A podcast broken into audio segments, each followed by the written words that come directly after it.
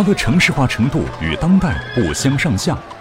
心情不好，你可以在通宵达旦的夜市和三五好友约个夜宵。你可以尝尝世界上最早的膨化食品爆米花。这里冬有暖炉，夏有冷饮，还有比芭比娃娃更精巧的摩诃乐，还可以加入听上去酷酷的拜火教。这样的南宋，想不想回去看一看，体验一场风花雪月的慢生活？且听由杭州市上城区政协和华语之声联合出品的《穿越回南宋的 N 个理由》。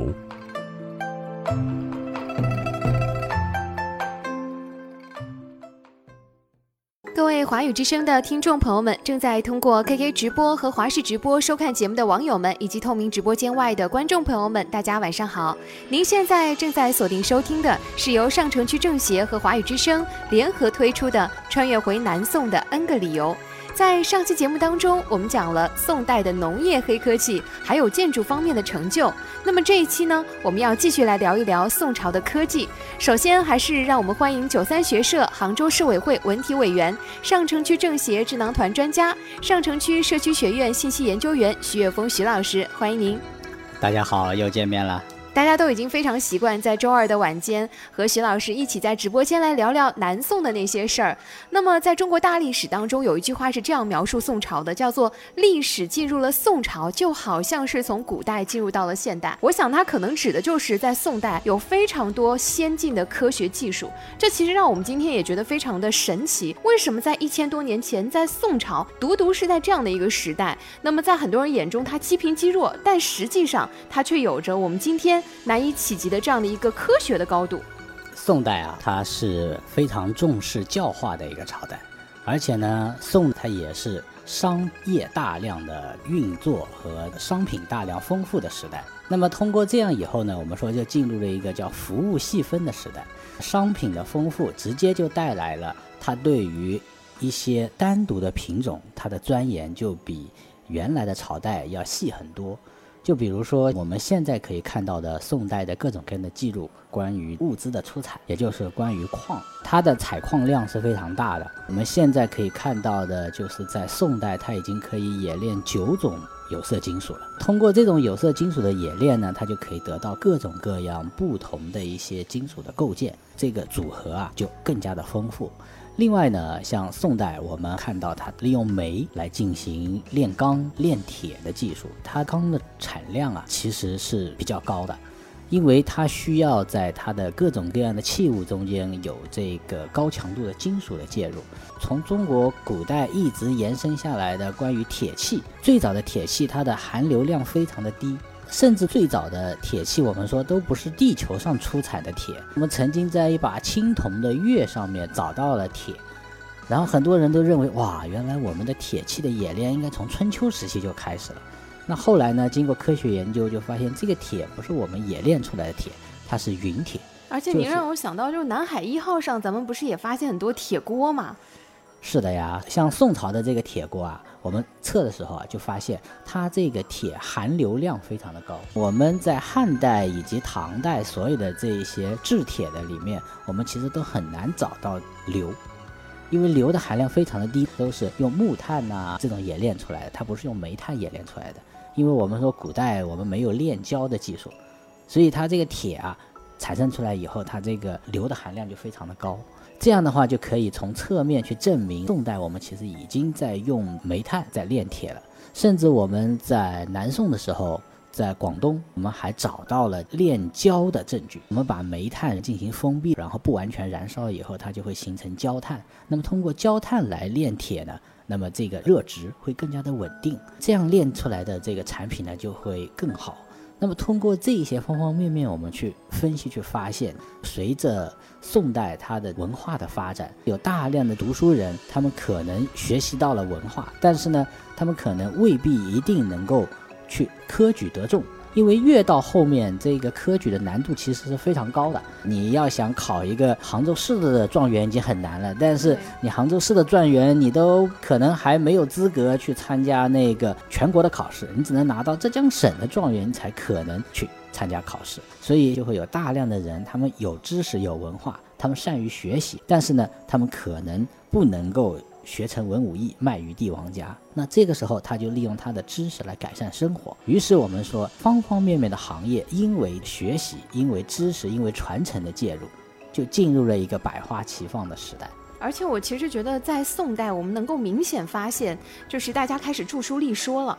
不光光是停留在，比如说，呃，一些科技的传承，比如说是世家家族式的，或者是口口相传，已经开始有，比如说我们之前说的李诫的营造法式，他已经开始用这种文字把它给系统的记载下来，这其实我觉得也是一大进步。这就是我们所说的这个印刷术，它由雕版印刷慢慢的向活字印刷在进行转变。原先呢，我们一直没有一个直观的概念，就是宋代它这个陶泥的活字可能做到什么程度。那就在上个星期，我们去参加了一次宋代的青白瓷的展览，然后我们有幸的发现了一个文人他非常有趣的一个套件，他做了一个文房的小盒子，分为三层，上面一层呢是一个盖子，打开这个盖子以后呢，它会形成一个小砚台，在小砚台再下一层呢。它有一个印章的这么一个小盒子，也就是说，它按照它的这个不同的文章和画面上所使用的这个印章啊，把它做成了不同的大小，放在这个格子里面，它就可以在不同的时候再使用了。那我们一看，哎，这个就相当于文人随身携带的一个非常好的随身的一个收纳的一个盒子。对，从这里呢，我们也看到它这个瓷器的啊，它其实是一种素烧瓷了啊。素烧瓷的这个印章啊，烧制的非常精美。原先我们最早认为它可能是篆刻一样的印章，但后来发现它是用瓷土烧制的，而且硬度非常的高。通过这个呢，我们也可以想象，像毕生他认认真真的雕刻他的泥活字，他其实也是可以印出非常精美的文章来的。对，所以这是我们现在能够有幸真实看到的，来自于宋代的一种活字。尽管它是以印章的形式出现，它可能不像毕生这单个的这个字。所以，其实活字印刷术，我们说它影响深远，其实不光光是对我们国家，那么对于整个世界，其实都起到了知识推进这样的作用。我们很多的这个知识传播啊，它随着我们的产品流传到世界各地。在中国，现在我们杭州有一个叫中国大运河的世界文化遗产。那为什么它叫中国大运河呢？而不叫京杭大运河？它其实是把这个隋唐的运河、明清的运河以及浙东运河三条运河的所有的线路进行了串联，通过这个，然后形成了我们整个中国大运河的源流。这条人工运河，它的长度可以达到两千七百公里，它的年代可以上溯到三千年。而且它就通过我们的陆上丝绸之路和海上丝绸之路，然后把这两条丝绸之路呢连在了一起。陆上丝绸之路的起点是在洛阳，京杭大运河的一个起点它也在洛阳。陆上的运河它已经连通了，海上的运河我们知道有海上丝绸之路。那海上的丝绸之路从哪里走呢？从浙东运河走。浙东运河的起点在哪里？就在我们杭州的滨江西兴。京杭大运河来到杭州，从拱宸桥进来以后，穿过我们杭州的中河、东河、城中的运河，然后再连通到钱塘江，然后再一直连通到西兴，然后再通过西兴的这段运河，可以一直到宁波，就把陆上的丝绸之路和海上的丝绸之路连在一起。这条运河它是属于世界上独一无二的，然后拥有非常长的。历史时间，它的修筑其实也直接就影响了当时方方面面的文化和经济的交流。对，所以今天我们为什么那么来提倡大运河文化？其实我们今天看啊，它其实不仅仅是一条运河，它其实就是一条文明之间的纽带。它其实把很多我们的这种科技文化、先进的科技传播出去了。铁路和公路运输现在是比较的发达，但是在古代的时候，更重要的都是靠航运。船的运输，它是最最廉价和最最优惠的。像我们现在在国际上，国与国之间大量的这种物资的贸易，我们还是使用海运的，因为海运虽然时间长一点，但是它的运输成本是最低的。嗯，那么接下来我们要聊聊这个宋朝的天文学。那很多人说到这个天文学，我们都知道啊，在中国古代很早我们就有这种祭司是负责观天象的。那么我就很好奇，他们观天象都观些什么呢？到了宋代，他们对于天文学的研究又到了什么样的程度呢？天文学其实在我们中国是一个非常重要的一个分支，在我们杭州呢，也依然有中国天文记录中间最最神奇的一些遗址的留存。就比如说，在我们杭州的碑林，我们有一个专门的叫吴汉月墓的星空图。在前王的母亲的墓中间，我们找到了当时他们刻的星空图，上面就是各个星空的位置非常的清晰，也非常的全面。这是我们发现的迄今为止整个中国最完整的一个对于星空的理解和雕刻。而且在前王所有的墓中间，像我们现在已经发掘出的像钱元焕的墓啊这些，它顶上都是有星空图的。那也就是说，其实他们当时已经知道自己所面对的天空，它的苍穹的星座是怎么在运转的。这个我们又要讲到我们中国非常重要的一个文明实证之地，也就是我们的良渚。在瑶山的祭坛，我们就已经发现了，当时他们通过观察太阳和月亮来划分一年的四个极点。也就是我们的春夏秋冬四季，但是那个时候对于星象的观测是不是主要是用于农业？其实它最早的时候啊，除了用于农业以外，更多的还是用于他们的君权神授的一种统治。天子他是上天的儿子，他拥有跟上天交流的方法和渠道，所以我们在中国的天文学中，往往会存在着一个现在我们看来非常荒谬的现象：天上来了一颗彗星。啊，人家会说这是一颗扫把星，然后这颗扫把星会带来灾难。实际上，我们现在的人都知道，彗星后面那是彗尾，彗尾其实就是由水和冰晶构成的。水和冰晶会给人带来厄运吗？不会。像哈雷彗星，它的运转是有周期的。平常大家见不到，但只有在固定的时刻见到。那么这个时刻出现了以后，他们就认为这是上天的一个警示。天上如果出现了很神奇的天文现象，比如说日食或者月食，就会在想象是什么让月亮消失了一半呢？难道是天上有只狗咬了吗？所以就有天狗食月。像这种其实都是跟我们当时对于天文学的一个理解啊，它其实更多的是它是从这种神秘学。对，包括我们经常说这个“吉人自有天相”，是不是也是类似这种意思？就有一个非常有趣的笑话，他们就是笑那个张俊，说他贪财。有一个江湖术士在张俊宴请的时候呢，人家就说：“哎，你把这个术士叫过来给大家测一测，到底他原先上辈子是天上的哪颗星星？”然后他呢拿了一颗铜钱来作为占卜的工具，他对牢这个赵构说：“哇，我看见里面是地星。”然后赵构就很开心啊，原来我是上天任命的天子啊！他一看秦桧，然后他说啊，我看到了文曲星，人家又很开心啊。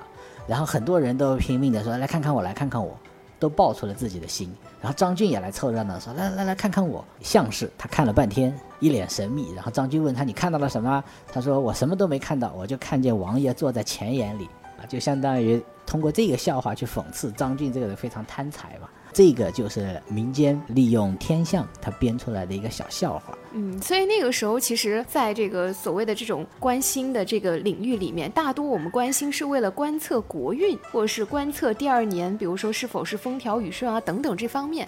但是我们知道，在南宋有一个石刻的天文图。那么这个天文图好像也是据说非常的厉害。史树清先生曾经从意大利拿回了一张日灸日刻的这个天文图的一个拓本，通过这个拓本我们去看它这个天文的一个刻时，它可以很好的通过日灸去测定白天的长度。和晚上的长，这个是很难的，因为原先呢，我们来观察天地都是用表和规，太阳的影子可以定出一年大概是三百六十五又四分之一天，这个通过表规就可以看得出来的。所以我很好奇，就我们现在我们都知道，我们观天象，我们用的是这种呃天文望远仪等等啊。那么在那个时代，到底有哪些仪器是我们可以用来观测天象的呢？如果我们观察太阳。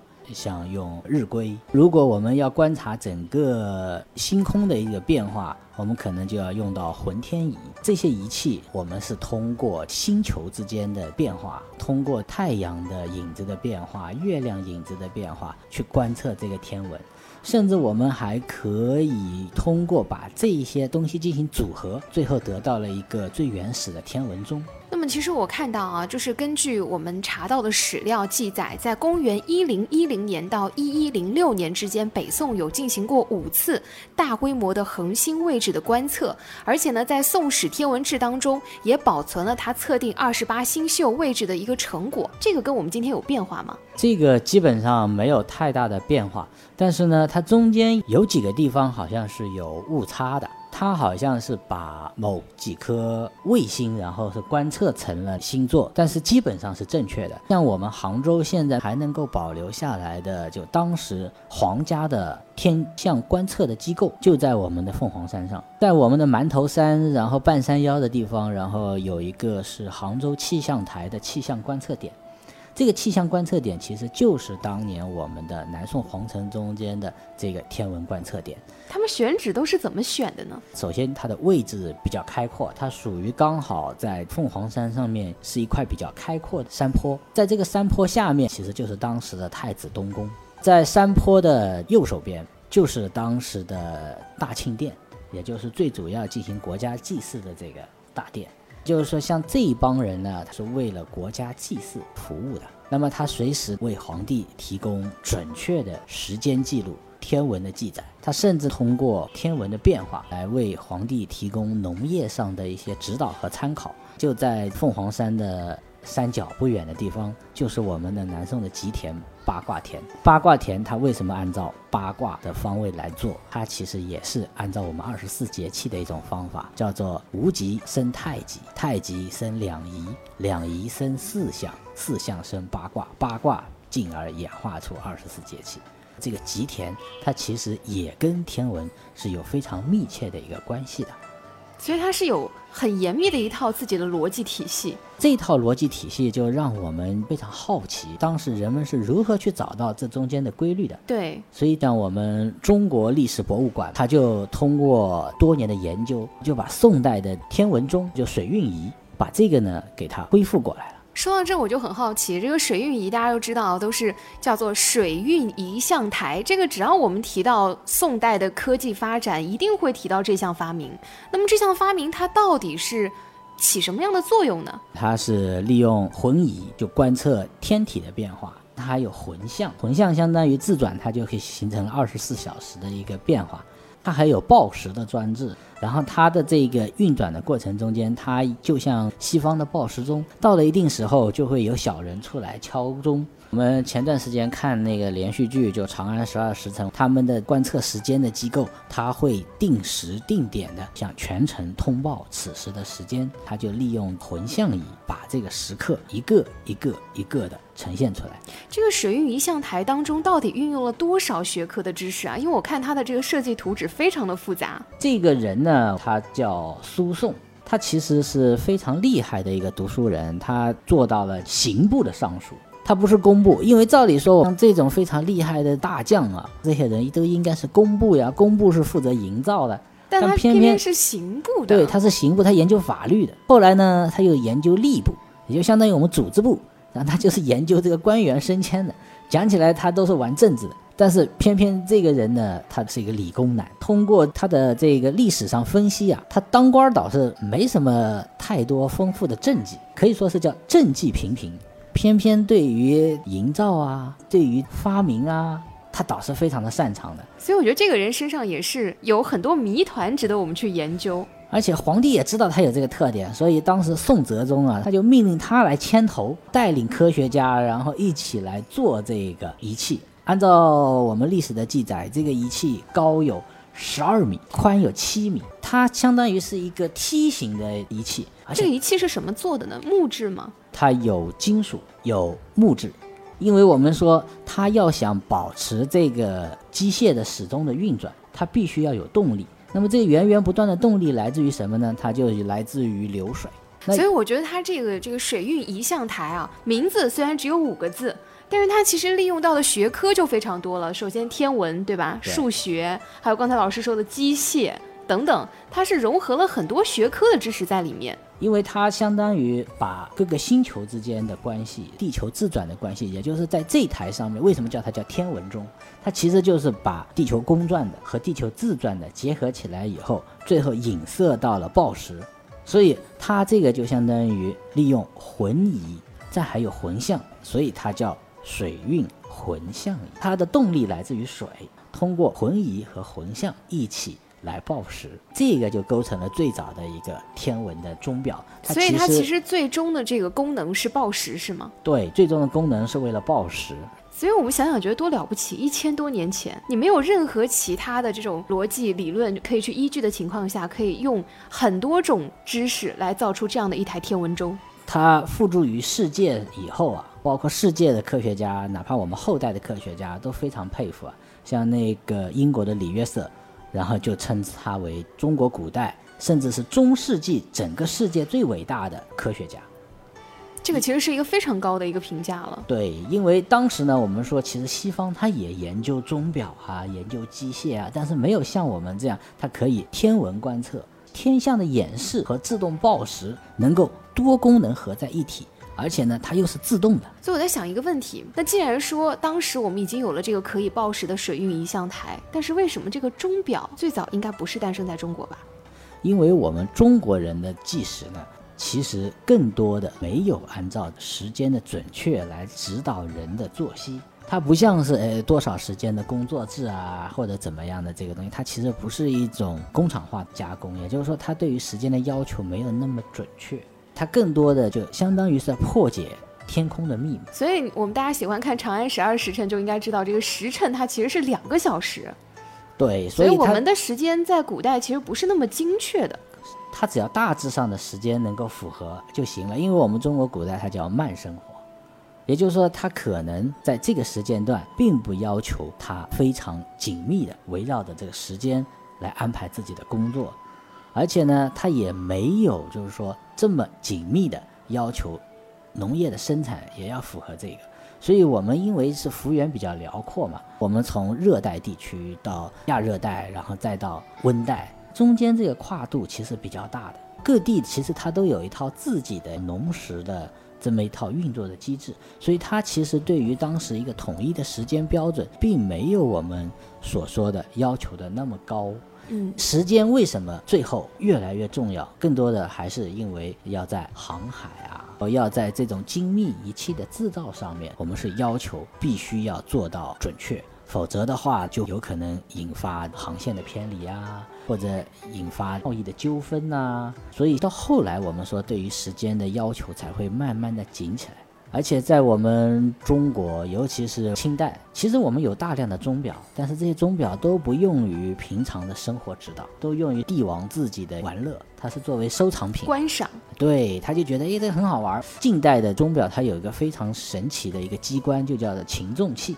我帮你抓住，然后又放开，抓住放开，利用这种发条，利用这种相当于弹簧的力量，然后让这个动力始终能够保持。通过这个让钟表它能够运行下去。那对于帝王来说，他可能觉得，哎，这个东西是一个很好玩的东西，但实际上他没有想象过，哎，这个东西来指导人们，可以让这个生活变得更有效率。嗯，我在替我们的观众朋友问一个大家都很关心的话题，就是这个水运仪象台，咱们已经造出来了，大家都知道。后来呢？后来这个水运仪象台它去了哪里呢？后来这个水运仪象台啊，金兵攻陷了北宋的都城以后啊，他们曾经是想把这个仪象台搬走，在搬的过程中间呢，发现这个东西太精细了，他们能拿走，但是装不回去。因为十二米啊，这个十二米高的一个仪器，想搬走可能也得拆开来去运输。他们当时没人可以把它拆开，所以想整个搬走。但是在搬运的过程中就发现搬不了。那时候起重机也没有像我们现在这么高级，当时的主要的运输也是船。当你运送这么高的一种货物的时候，你要往北走，可能要拆桥。为了运输这件东西，可能要改道，还要有很多的这个纤夫拉纤等等等等。精兵嘛，他原先呢就觉得，哎，这好像是一件国之祥瑞哈，可以拿去献给帝王。后来发现运输不方便以后啊，居然最后就把它给扔了。那扔了之后，我们自己没有再去复原这个水运仪象台吗？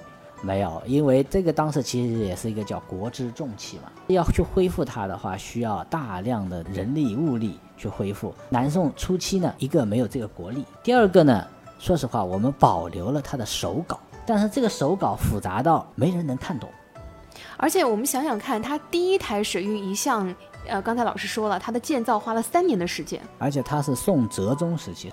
北宋最最繁华的时期是名人辈出、名相辈出，然后社会高度发达的一个时间。我想想也是，你想一个刑部尚书，他没有好好的做自己的官，没有在自己的这个政绩上去经营自己的这个政绩啊。我们说政绩平平，但是相反，他在这个科技上面倒是有自己的一番建树。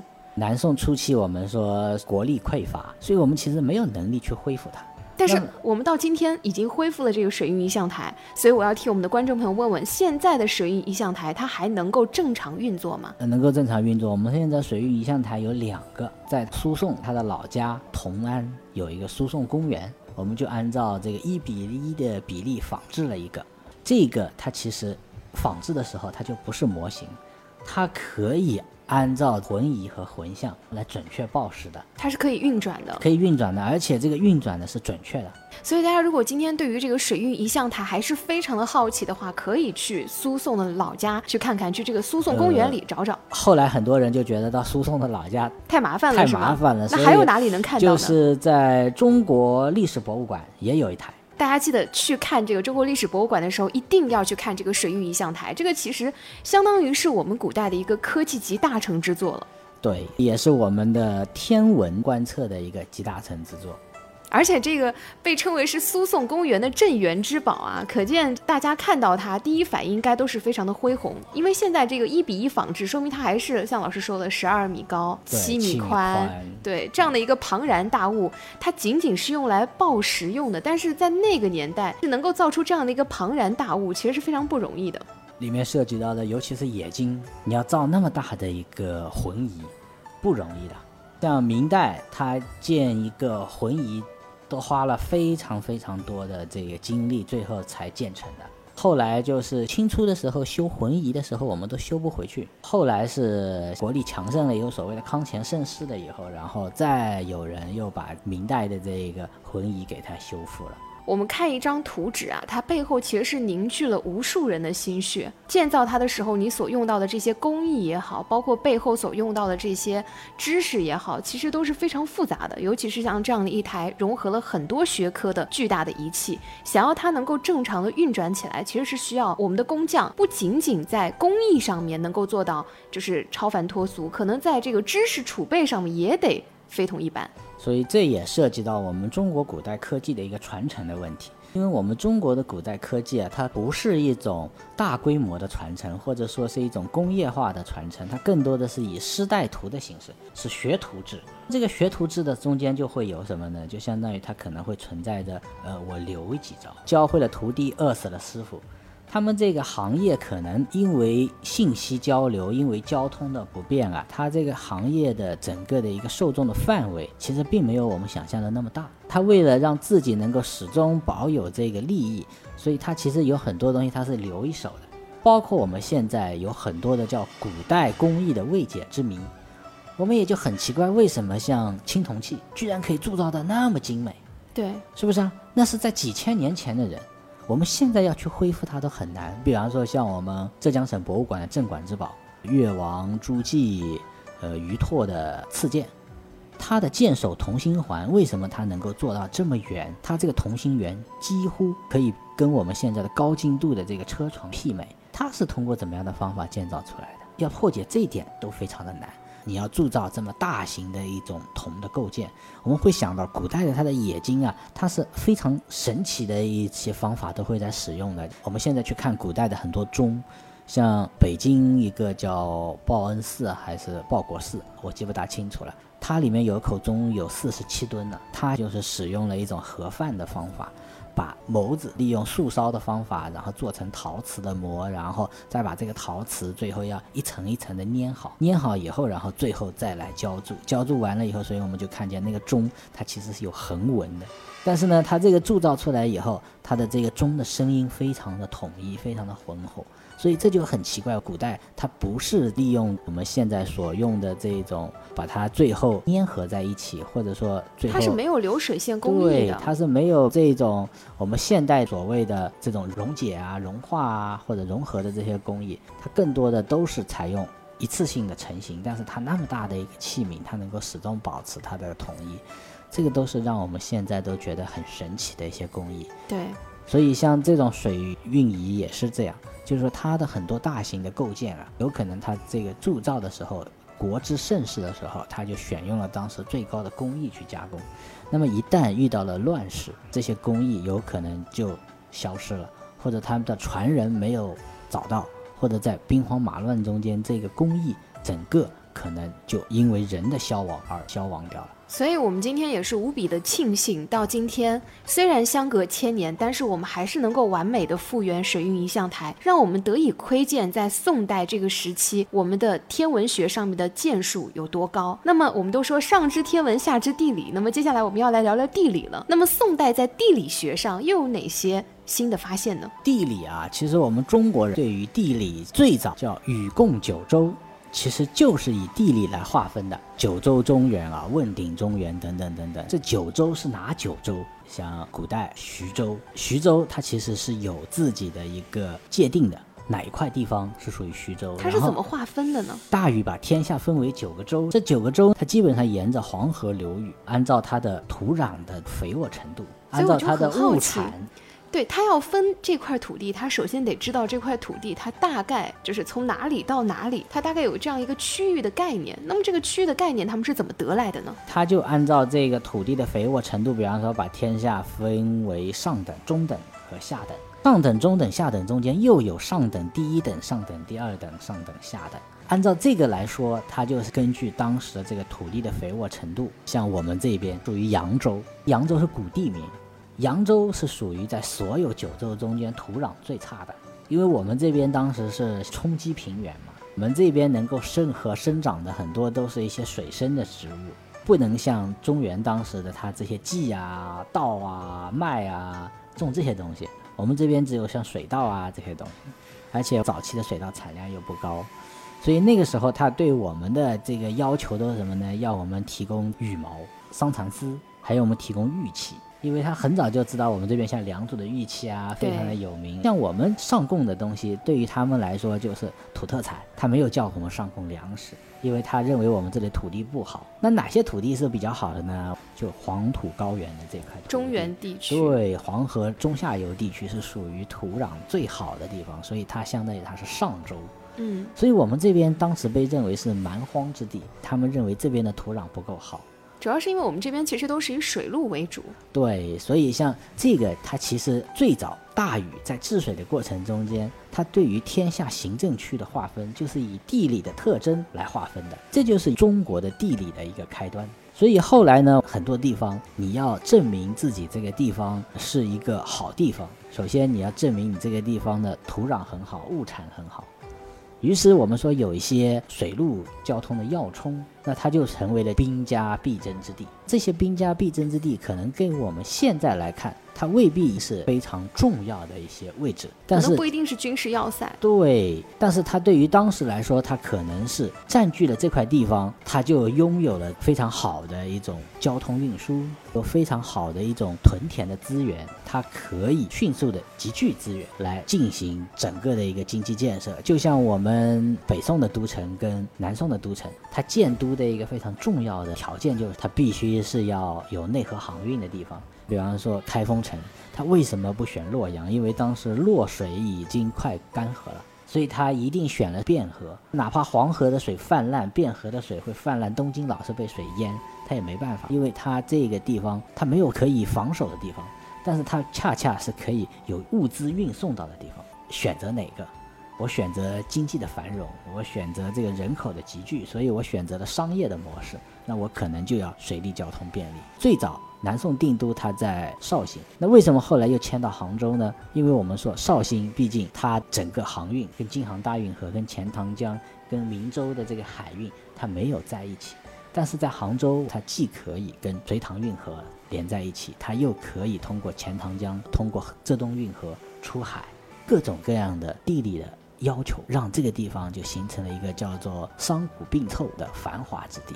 对，所以就是从这个都城的选址上，其实就能看出古代人他们对于地理的一个认知。但是这个地理，它到了宋代之后，还经历过哪些的发展呢？就比如说我们对于地图，我们今天都知道地图，但那个时候它不叫地图。那么是什么时候开始对这种途经之类的开始有概念呢？其实我们现在能够找到的一些很准确的途经啊，准确到让我们都觉得非常诧异。你如果到杭州博物馆，你会发现非常好笑的一幅图，马可波罗他游历杭州，然后曾经他画过的中国的地图，他把我们南宋画成一匹飞翔的马。这是根据他自己的一个判断，根据他自己的想象去画的，是吗？对呀，我们就怎么也想象不出我们原来是一匹飞翔的马，但是他们的想象力就是这样。我们呢，倒是按照这个山川河流，我们马王堆汉墓中间的当时的一个地形图，就长沙附近的一个地形图。尽管它没有像我们现在这么准确啊，但是它的地形基本上跟我们现在测绘出来的非常的相似。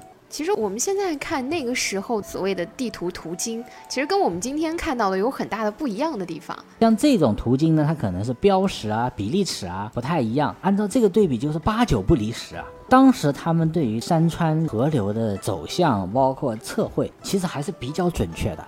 两千多年前，对他们就已经对于这种山川河流的考证。后来我们也有郦道元的水经注啊，像这些。对于古代的帝王来说，他其实是很喜欢看舆图，他很想看看自己的国家有多大。通过这种地理来进行诸侯的国家的分封和管理，其实是有他自己的依据的。而且战争当中应该也会经常用到地图，对，所以他们就延伸到我们现在的一些管理制度，比如说当年长安，它就是一种按照我们现在来讲豆腐块式的划分管理，它是方成一个又一个的方格，所以这个跟那个城市区划其实又开始有一定的关联了，他们就变得比较容易让老百姓有一块区块感，也就是说我通过哪里到哪里，中间坊之间的关系。就可以比较明确。那现在我们比方说，你如果走到南宋御街，其实我们现在还依然能够保留当时的这种街巷的一些特征。就南宋的时候，因为我们跟长安城又不一样，长安城它是比较方正的，它在比较规整的地方，所以它可以做一座四四方方的城。但是在我们杭州做不了四四方方。很多人呢，他说杭州这座城市很奇怪，它叫南宫北市。也就是说，宫殿在南边，城市在北边。一般来说，它都是反一反的。但实际上，我们按照最原始去看《周礼考工记》里面，它其实也是南宫北市的。后来为什么很多人又觉得像长安那种城，嗯，它才 OK 呢？包括像我们后来的北京城的建设啊，南京城的建设，都是按照长安城的一种建设方法。它城市的规划那种四四方方的感觉，已经一直延续下来了。对呀，包括我们南宋和前王，他们没有按照这个四四方方的这个来建，它是一种长方形的，甚至是腰鼓形的。倒反，它真的能够建立一段比较长时间的和平统治。元末的时候，起义军张士诚占领了杭州城以后，他其实是把南宋当年的馒头山隔在了城外，他就在凤山水门这里就修筑了这个城门，是我们杭州现存唯一的一个古城门嘛。我们的南宋皇宫会被大家遗忘，就是因为张士诚把它修在了城外，它变成了荒郊野岭，慢慢就被大家淡忘掉了。张士诚为什么他要把这个城市往里修呢？他就是想把这个城市修得更加方正。因为他在修筑新的这一座城市的过程中，他是修的比较方正的。因为我们隋唐的时候建的这个护城河是在中河，南宋的时候扩张了一个新区，护城河推到了东河。张士诚来的时候，他把两端压缩，中间再往外拓，拓到哪里呢？拓到了天沙河。这个城市是越来越方正了。但是这个城市当时的这个管理啊，它其实它所拥有这个政权的时代，倒反越来越低了。有些人说，还不如像前面那样稀奇古怪的一个形状，它倒反能够更加的统治的长久。当然，这也是一个笑话了。那么到了宋代的时候，我们这个测绘地图的水平是怎么样的呢？宋代的地图有一些比较有代表性的石刻地图，比方说像华夷图，还有雨季图。雨季图其实就是我们天下九州的分布啊。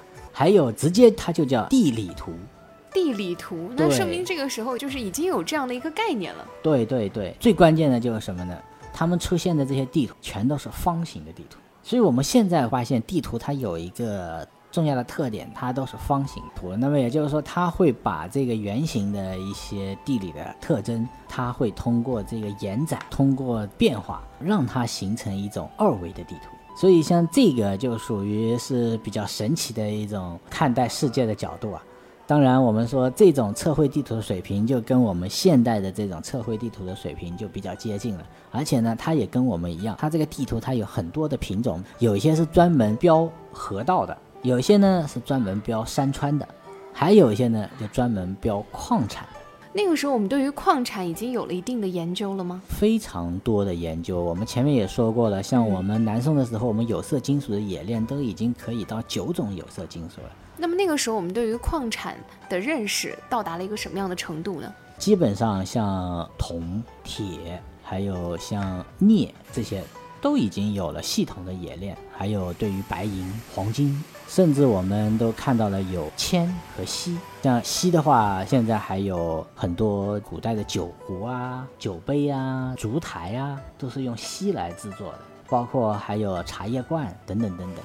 当时他们其实已经发现了锡的一些重要的特征，像它可以抗腐蚀，有更好的保鲜的功能等等等等。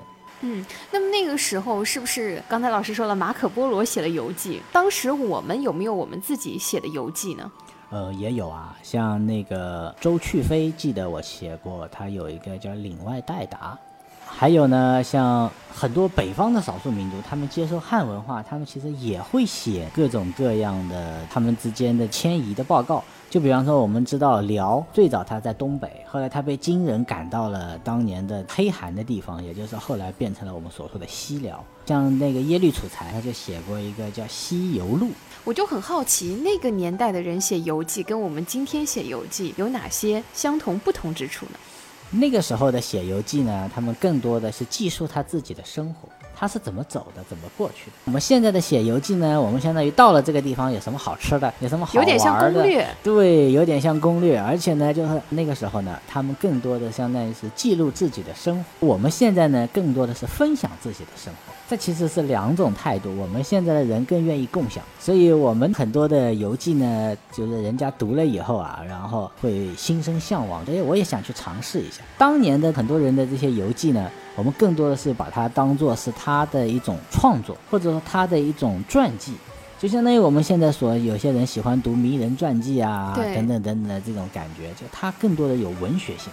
我们现代的呢，更多的它比方说具有一种资料的性质，有一种分享的特点。那也就是说，我们如果想了解那个时代的这个风土人情，其实也可以去看看他们所写的这些游记。对，然后像赵氏里面有个王爷，他经常出国，他还有《朱藩志》，专门介绍海外各个国家的情况。哦，也就是不光有马可波罗写他到咱们中国的游记，也有我们的人写的，就是我们去国外旅行的这个游记。在中国古代啊，有一个很神奇的称呼方法，比方说，如果你这个物产它来自于陆上丝绸之路，它前面会带胡，像我们的胡麻。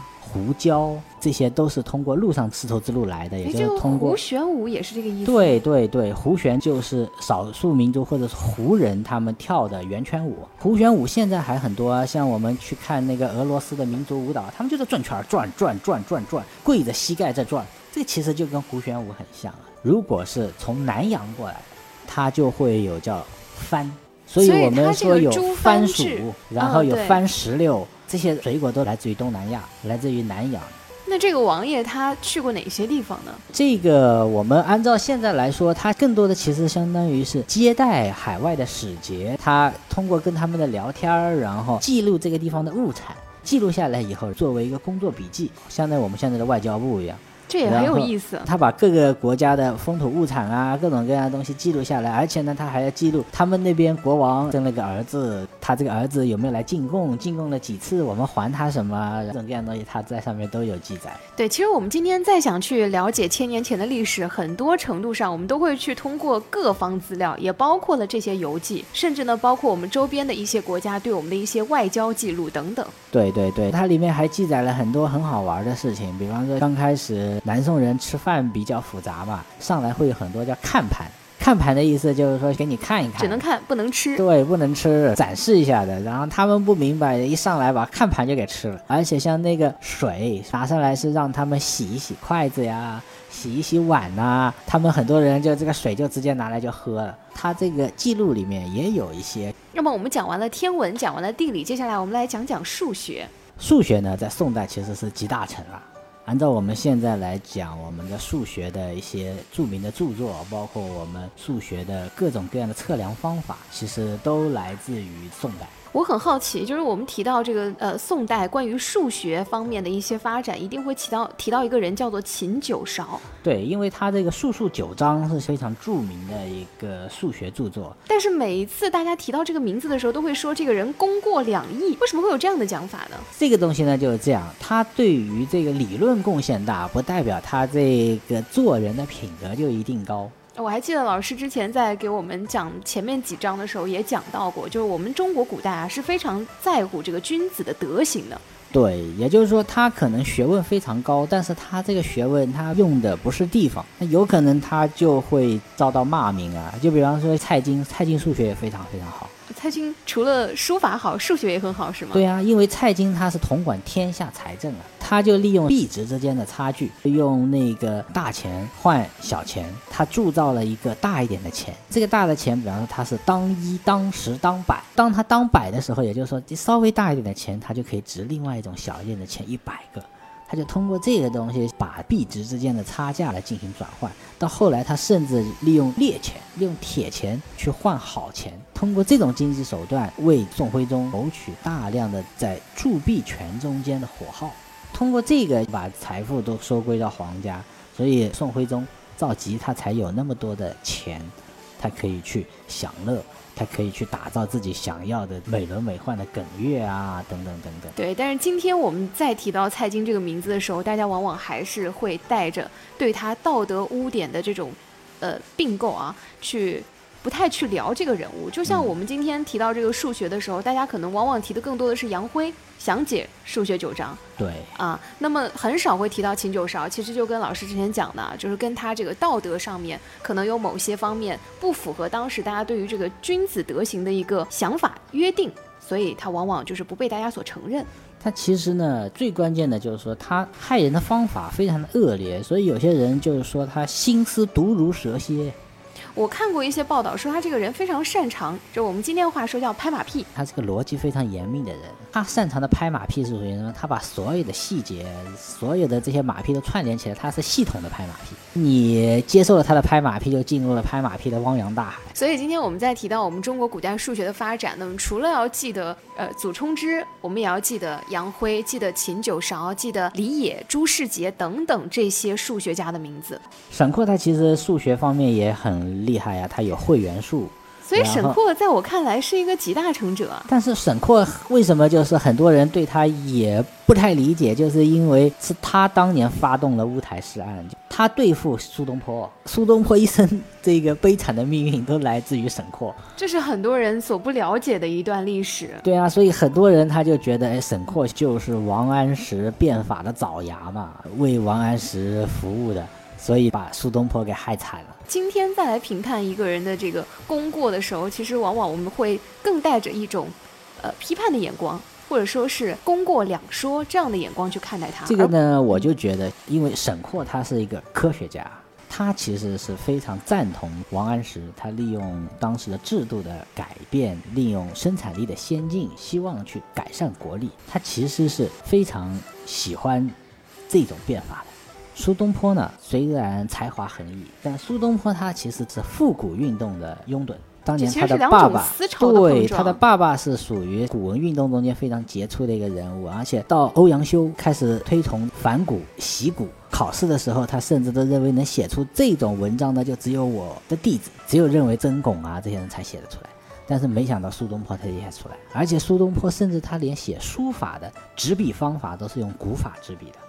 所以这其实就是新思潮跟旧思潮之间的一种碰撞，对他们两者更多的相当于就是当时的保守派和改革派之间的这个政治上的一个斗争，所以它不是一种个人品德上的污点，所以我们没有把沈括打到像我们前面说的秦九韶啊、对秦九韶那样的一种个人道德污点，因为从一个文人来说，沈括他自己还是很过硬的。对毕生一个默默无闻的一个工匠，他依然会把他的发明写到自己的书里面，由此让他流传百世。对，而且呢，他会去收集各种各样的好的方法。就比方说，他也记录了古代炼铁时候的风箱。这个风箱的发展很有趣，像我们汉代啊，汉代的这个风箱我们叫做皮囊鼓风。皮囊鼓风让我们直接有了炼钢的技术。沈括的这个风箱，它其实是一种自动化的风箱。到了明代，我们说就有我们现在的这种风箱了。现在我们看到这种木头风箱，很多都是个把手，然后呢，它有两根杆儿，一个活塞型的这种风箱。对对，这种风箱从明代开始就一直流传到现代。但是宋代的时候，他用的还是唐的那种方法，但是呢，他把这种人力的这种拉的这种门扇的风箱，慢慢的解放了人力，对，改变成了自动化的一种风箱。这样的话呢，冶铁它的温度就可以始终保持恒定。那么我们看到了我们在数学等等这些方面的进步之后，接下来我们要聊聊医学，因为据说呢，在南宋时期，就在我们杭州诞生了第一座普惠百姓的官办公立医院。这究竟是怎么回事呢？这个公立医院就是我们现在杭州依然在用的一条路的名字。我们走过御街，会遇到一条街叫惠民路。惠民路这个大家都很熟悉，经常去御街附近都知道。因为惠民路旁边就有一个药局，它叫惠民北局，是南宋乃至是宋最早的一种官办的医学机构。它这个机构来自于谁呢？据说来自于苏东坡，为了让老百姓能够。看得起病，他就建了一个可以免费为百姓诊治和送药，甚至卖平价药的一个药局，就叫惠民药局。惠民药局呢，最早是修建在它的官衙附近，也就是修建在类似于我们现在的凤山门附近。后来呢，随着西湖的疏浚，西湖边居住的人多起来了以后呢，他就在惠民路这边又开了一家，所以叫惠民北局。这样的话呢，就有两个药局。那边呢，老百姓因为是政府要地，没有把这个名字留存下来。在河坊街这边，倒是大家就把经过它旁边这条路就叫做了惠民路。这里呢，它有它的一个最早的专业的慈善医院，它最主要的作用就是为了买不起药的。和看不起病的这些老百姓呢，为他们来进行政府的兜底保障。有资料显示，宋朝已经能够把中医细分为九科了，这就非常厉害了。对，比如说这个大方脉科、风科、针灸科、小方脉科、眼科、产科、口齿咽喉科，还有这个等等啊，就这些科室的这个分布，跟我们今天是不是已经大同小异了？略略有一点点不一样，就因为我们现在呢，可能是更多的是中西医结合。中医呢，它讲求的是人体的经络，它更多的是讲求人的体质，讲求这种整体的一种协调。所以中医它最关键的东西叫中医治未病，也就是说，它是你还没有发病的时候，然后它尽量帮你协调一个很好的一个，呃，相当于你的一个健康的一个整体方案。对，尤其在今年二零二零年新冠疫情肆虐的情况下，其实我们中医药也是发挥了非常大的作用，让我们看到了这个传统中医药当中有很多很多值得我们今天再去关注的这些非常厉害的医药。所有的疾病，它其实并不是说只在一个地方的问题，它有可能它在这个地方发作，但是它有可能它的这个病源，或者说它来源于某一种习惯，或者说来自于某一种基因。它可能是一种系统性的东西。嗯，这就让我想起来，在疫情期间，很多人会传阅以前我们的古人关于这些疫病的一些记载。我们会发现，它关于季节或者说是怎么去医治等等这些方面，跟我们今天是有很多相似之处的。对，因为我们说西医最关键的就是相当于是，呃，到了西医，它其实有一个就西医的护理的进步，然后它是非常。重要的一个进步，就比方说它一定要消毒，然后要进行隔绝传染源呐这些，所以我们说才会有呃南丁格尔的护理，包括临床手术。对，所有的这些东西，它其实这样，它到后期它其实不是医疗的问题，它更多的是护理的问题，也就是说它能够减少那种菌群的生长环境。那这个呢，其实就是一种医疗理论的进步了。对，但是在整个医疗的这个治理的理念中间，像中医的很多理念，我是觉得还是很不错的，嗯，因为它它是把人当，成一个系统，对对对，它讲起来就是说，人就像一个鱼池，我们所有的五脏六腑就相当于我们养的鱼。你某一条鱼病了，你如果这个鱼池的水干净还好，那你把这条鱼治好了。但是你如果把这条鱼治好了，把这个水污染了，那有可能另外的鱼也会受到感染。而且他们就说中国人还有一个非常朴素的中医理念，叫你多喝水。对，这个今天往往我们会诟病啊，就我们常说啊，就比如说，千万不要对你喜欢的女孩子说“你多喝水”这句话，但其实这句话确实是一个朴素的大道理。对，像宋代的九科，它其实就有内科和外科之分，有那个儿科和成人科的之分。它有，比方说皮肤科，这个呃皮肤科是不是就是疮肿兼舌病科？是不是？对对对，就就是这呢个，穿耸兼舌呢，它就骨科也是。哦，他把这两个其实并在一起了。对对对，你如果骨头断掉了，他们也有自己的一套方法。所以我们现在有一些人，也就是这样，他如果遇到了骨科的疾病啊，他就专门去找中医。有很多中医他就以治骨科来著名的，比方说在中和上面有一座桥，它这个桥的名字非常的神奇，它叫济接骨桥。为什么叫这个名字呢？因为他就是一个叫季青的医生，他非常擅长于接骨头。有人说是宋高宗赵构，然后骑马的时候从马上摔下来，把腿摔坏了，然后没人可以治得好，然后是季青治好的，所以皇帝就很开心。